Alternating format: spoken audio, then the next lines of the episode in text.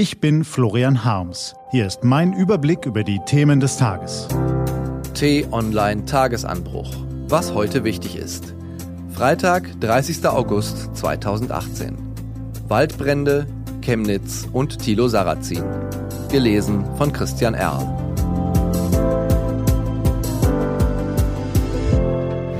Was war? Waldbrände. Seit vier Tagen berichten wir ununterbrochen über das Geschehen in Chemnitz. Auch heute wird es wohl wieder die Schlagzeilen dominieren. Ein Ereignis, das uns vor dem Gewaltausbruch in Sachsen intensiv beschäftigt hat, ist mittlerweile aus dem Fokus geraten. Das ist verständlich, denn die Lage an der Waldbrandfront östlich von Berlin hat sich beruhigt. Immer mehr Einsatzkräfte ziehen ab. Noch rund 200 Feuerwehrleute waren gestern mit dem Löschen der letzten Glutnester beschäftigt. Bis zum Wochenende dürfte ihr Einsatz abgeschlossen sein. Zurück bleibt eine Landschaft, die einem impressionistischen Gemälde gleicht, mit dem Unterschied, dass uns diese Formen nicht erfreuen oder inspirieren.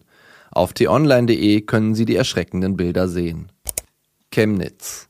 Ein Bruch geht durch Deutschland. Auf der einen Seite des Grabens stehen erzürnte, zum Teil auch hasserfüllte Menschen.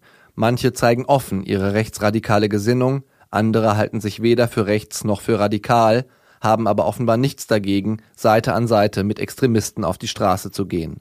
Diese Menschen sind nicht wenige, aber sie sind eine Minderheit. Auf der anderen Seite steht die Mehrheit aufrechter Demokraten.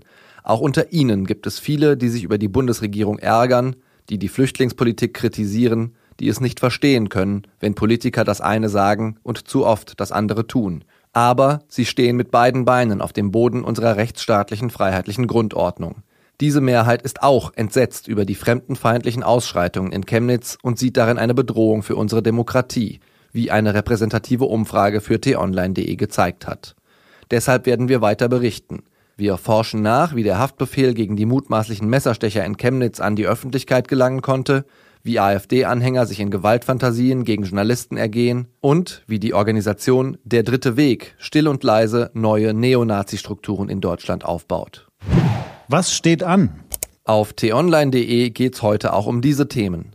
Sachsens Ministerpräsident Michael Kretschmer trifft sich im Fußballstadion mit Chemnitzern zum Sachsengespräch. Es steht zu befürchten, dass dort nicht nur friedliche Demonstranten auftauchen, sondern auch wieder Rechtsradikale. Thilo Sarrazin hat sein neues Buch namens Feindliche Übernahme veröffentlicht. Die 500 Seiten enthalten vor allem Pauschalurteile, Klischees und schiefe Interpretationen, mit Wissenschaft hat das nichts zu tun, meint unser T-Online-Autor. Und auch Rapper werden altersmilde.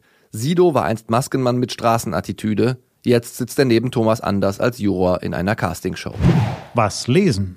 Unter t-online.de-tagesanbruch gibt es für Sie noch Lesetipps. Heute zum Beispiel zu den Pegida-Mitläufern, zum Auftritt Bierhoffs bei der späten WM-Analyse und warum der Schulunterricht später beginnen sollte.